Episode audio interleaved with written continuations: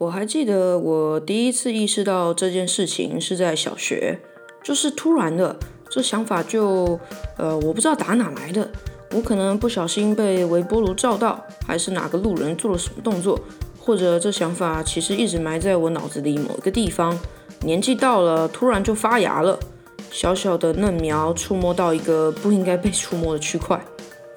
但我还是一样，一如往常，下课钟声一响，就像小狗看到家里往外的大门敞开一样，欣喜若狂，自由的炸药直接炸进教室里，所有同学通通冲出教室去抢球场、踢足球，兴奋的在躲避球中寻求刺激。每一次差点被打中或成功克球的感觉，还是会让我很高兴。或者成群结队的去尿尿，上课在说什么，我还是听不懂。中餐眼睛也没少离开过别人便当里的鸡腿，游泳课还是有一点新鲜有趣，但就是突然觉得好假，假的像是我现在就要从课桌椅之间变成二维度的图样，或变成夸克或粒子之类的。啊，对不起，其实我也不知道什么是夸克跟粒子，我只是想表达我变得很细很细很细很细，一个很小的单位。如果用语言学来讲的话，应该就是语速之类的吧。好，这不重点。说不定夸克跟栗子跟我们做的事情其实一模一样啊！要加班、顾小孩、哄客户、赚钱、缴房贷、做爱、喝水、找工作之类的也都要。小学周三半天就会放学了，好快乐哦！我觉得这个记忆影响了我一辈子。就算我现在在工作，只要到周三，我还是会特别觉得爽。我一直不知道为什么，现在开始怀疑可能是这个原因，锚定心理之类的。我会从学校后门离开，蹦蹦跳跳走下有很长很长阶梯的一段路，然后再走一段有着很长很长一段盲弯的地下道，才会进到捷运站里面。这通道有时会一阵一阵的灌满风，我会刻意把自己的肩膀架起来，让我的书包可以暂时离我的背远一点，这样我就可以让湿湿热热的背吹到一些凉风。捷运站的风会有一股捷运站的味道，说不上难闻。也不是什么消毒水味道什么的，就是你就算被人蒙着眼睛丢到全台北市任何一个捷运站，你一听到那个关门的啾啾声跟捷运要进站时的嗡嗡嗡的风空洞灌进来的时候，你真的可以像钢铁人演福尔摩斯一样，跟绑你的人说：“哦，台北捷运淡水线。”因为你现在听到进站的声音，还可以知道是红线、绿线、蓝线，然后被摘下眼罩时，好好欣赏绑匪惊讶的神情。再抛给他你歪嘴笑帅帅的屌样。我走过通道时，会一路点点点那个白墙，好像我的手指是小人，在白墙上用查克拉火影忍者跑。我刚刚这个举例是不是太……嗯，无所谓，反正继续。A 永远留着一个刺猬头，戴着黑框眼镜，矮矮小小，啊，肤色白白的，流汗时颈部会有一点白亮亮的汗珠，手里永远拿着六法全书。有几次换座位跟他坐在一起，他说他以后想当法官。小学毕业以后也没再见过他了，好奇妙。我们这辈子几乎是绝对不可能会再见到面，或以各种形式接触到。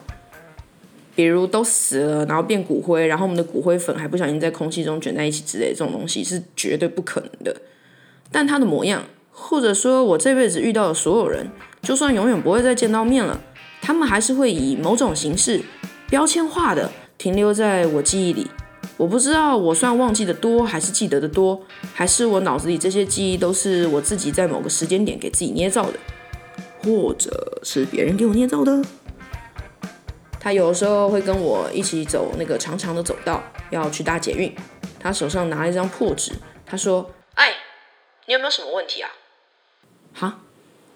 哦，没有啦，我在跟大家收集问题，我想知道大家有什么问题。